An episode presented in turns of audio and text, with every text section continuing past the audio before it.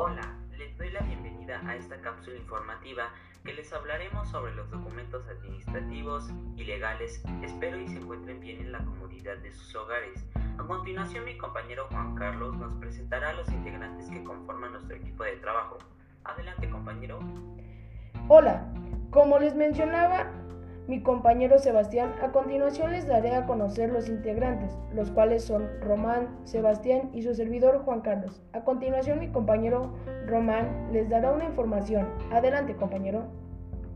Gracias compañero Juan. Mis estimados oyentes, el día de hoy les informaré sobre los documentos legales y administrativos, sus características y sus funciones. Estos son el contrato de venta, los contratos de servicios departamentales, la garantía, entre otros. Mi compañero Juan Carlos les presentará una pequeña definición de garantía. Buenas tardes, yo les daré una definición de garantía, la cual consta de los siguientes caracteres. Es un documento que sirve para cuando un producto tiene fallas en su programación o en su materia. Puede ser reemplazado por otro, por otro mismo o un producto nuevo. Mi compañero Sebas les dará a conocer la definición de contrato de venta. Adelante, compañero.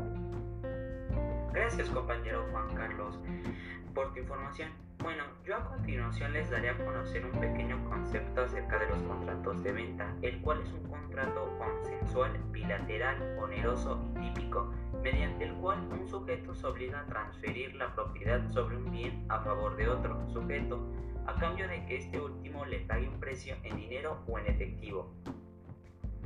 Gracias compañero, muy buena información.